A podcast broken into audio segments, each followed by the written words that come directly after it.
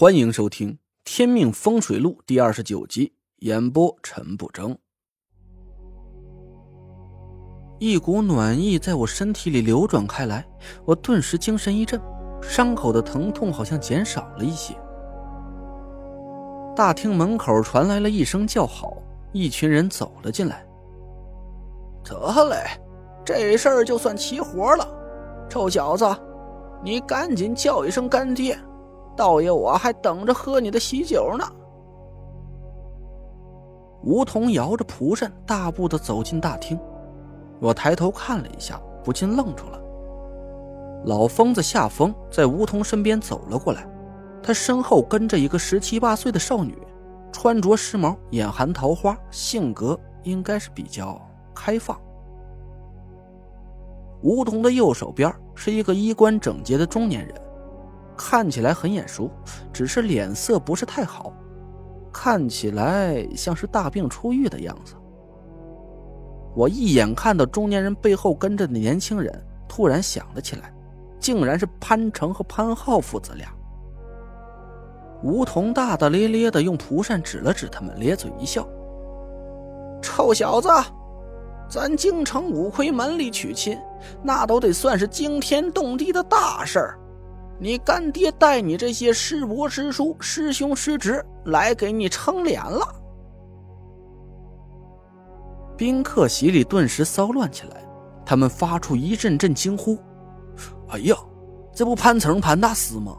他和新郎那小子什么关系啊？哟，这俩老头谁呀？怎么穿成这样？是那小子亲戚吗？我呸！你真是有眼不识金镶玉。”那两位可是夏风大师和梧桐大师，这潘成比他俩还矮一辈呢，他俩才是京城风水界的大拿。我去，京城五魁里竟然来了三家，难道说这小子是？哎呦，这可怪我们眼拙了。要是这小子是京城五魁里的人，那可得好好巴结一下。那是啊，咱这种生意场上的人，哪个不信风水呀？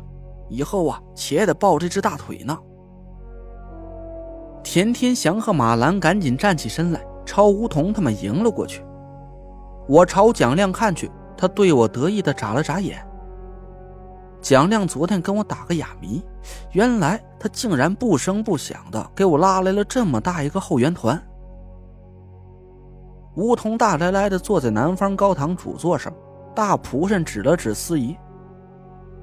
赶紧的吧，道爷，还等着两个小娃娃叫我干爹呢。司仪愣了半天，天天祥朝他挥了挥手，开始吧。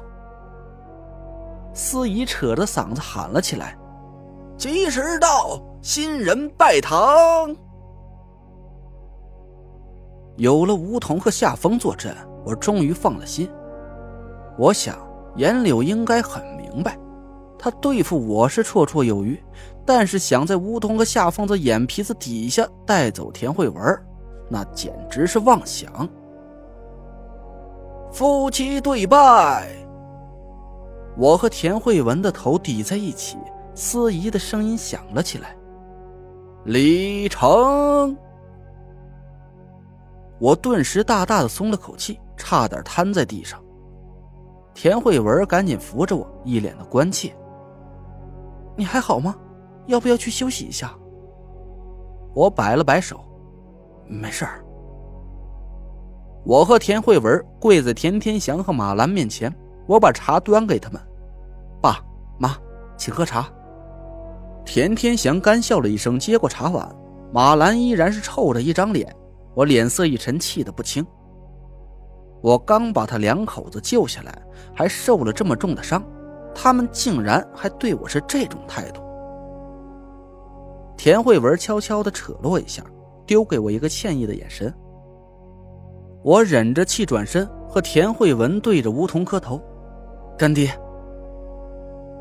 梧桐哈哈大笑起来，得意的摇摇蒲扇，回头看着夏风：“夏疯子呀，道爷又有儿子和儿媳妇喽。”夏风点了点头，两滴泪水从老脸上滑落。梧桐赶紧打了个哈哈：“行了行了，娃娃大喜的日子不说这丧气话。既然你俩叫了我声干爹，那道爷总得给点见面礼呀。梧桐又像变戏法一样，不知道从哪儿摸出一个小布包，交到田慧文手上。这是道爷啊，我亲手画的三张符箓，都是子界上品，能保你身子健康，百邪不侵。一口气生的十个八个大胖娃娃，拿着玩吧。田慧文羞得脸蛋通红，宾客席里爆发出一阵惊呼：“子界上品！天哪，这三张符箓简直是价值连城啊！我前几天刚从潘家买两张黄界上品符箓，花了四万块，和这三张符箓一比呀，我有点兴奋。梧桐送的这份礼物，我比其他人更知道其中的价值。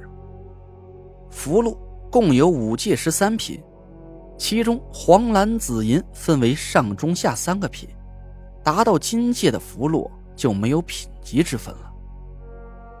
这黄界符箓比较常见，只能招个财避个邪，对付个道行低微的阴煞。蓝界符箓就比较厉害了，只要不是特别厉害的厉鬼凶煞，一张符贴过去，一般都可以立竿见影。紫界的符箓，我到现在也没见过几次。我只知道师傅可以画出来，但是这种符箓特别耗费法力心神，轻易是画不成的。哪怕是红衣厉鬼、百年凶煞，遇到紫界符箓，也只有赶紧逃命的份儿。而且，紫界符箓可以强势改变人的气运，哪怕是个倒霉透顶的人，只要把紫界符箓佩戴在身上。不出几个月就可以万事亨通，财源滚滚。银界和金界符箓啊，我从来没见过，甚至我都怀疑这种东西是不是只存在于传说当中。据说银色的符箓可以让千年老鬼瞬间泯灭，而金色的符箓不敢想象。我跟着师傅学了整整十八年风水术。现在也只能画出黄界上品的符箓。我赶紧谢梧桐，谢谢干爹。梧桐笑着点头，夏风也凑过来。老头子没什么好东西送你两个娃娃的，这颗药丸啊，你就当个玩意儿收着吧。夏风把一个陶土烧制的小瓶子塞到田慧文手里，梧桐一声就叫了起来。夏疯子，这不是一金丸吗？五年前道爷亲儿子命悬一线，道爷求了你好几天，你就是不肯拿出来。夏风讪讪一笑：“吴瘸子呀，你也讲讲理。你也知道，一金丸只对重伤之人有效，哪怕只有一口气儿在，也能续筋接骨，延年保命。”你儿子那是天命，又不是受伤，就别浪费这颗灵药了。眼看梧桐就要和夏风翻脸，潘成赶紧打了个哈哈，掏出一张礼单：“恭贺师弟新婚之喜，只是我是个俗人，也只能送点俗物罢了，师弟不要嫌弃。”我赶紧道谢接过，打开一看，吃了一惊。京郊田宅一座，定制跑车一辆，我赶紧推辞。